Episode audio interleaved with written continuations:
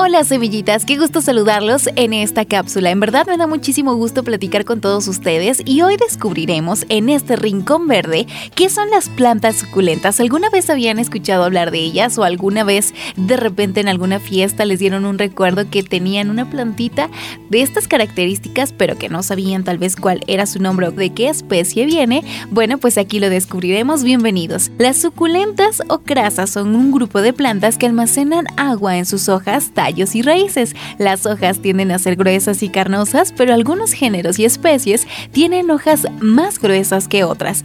Las suculentas tienden a prosperar en climas secos y poco húmedos. Por esa razón, algunas de estas hermosas plantas no prosperan en el Caribe, donde el índice de humedad es altísimo. Otras se aclimatan bien, pero requieren de más cuidados. La definición más sencilla de una suculenta es la planta que almacena agua. La mayoría de las suculentas prefieren temperaturas temperaturas cálidas y no son capaces de soportar temperaturas muy frías. Debido al agua almacenada en sus hojas, la congelación a menudo dará la muerte a la planta.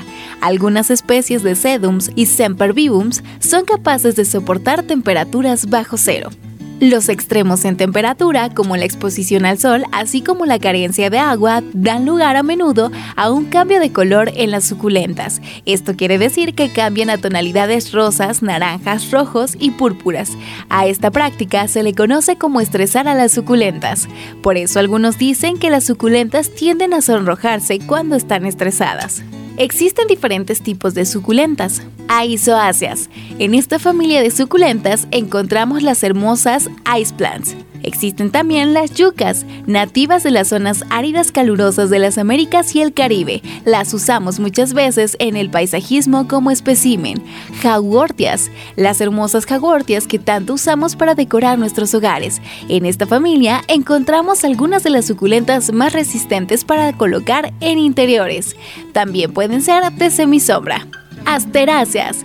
Dentro de una gran familia están incluidos los enecios. Los más que conocemos son como la cola de burrito o el collar de bananas. Aloes. Muchos no saben que la sábila es una suculenta, pero no solo existe la aloe vera.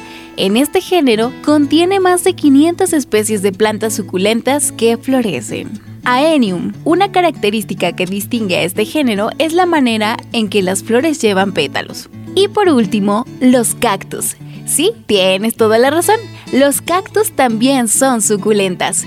Esto ha sido todo por la cápsula de hoy. Más adelante iremos descubriendo poco a poco y por supuesto sumergiéndonos más en este bello jardín del Rincón Verde. Así que te espero en la próxima emisión y disfruta de tu día, semillita.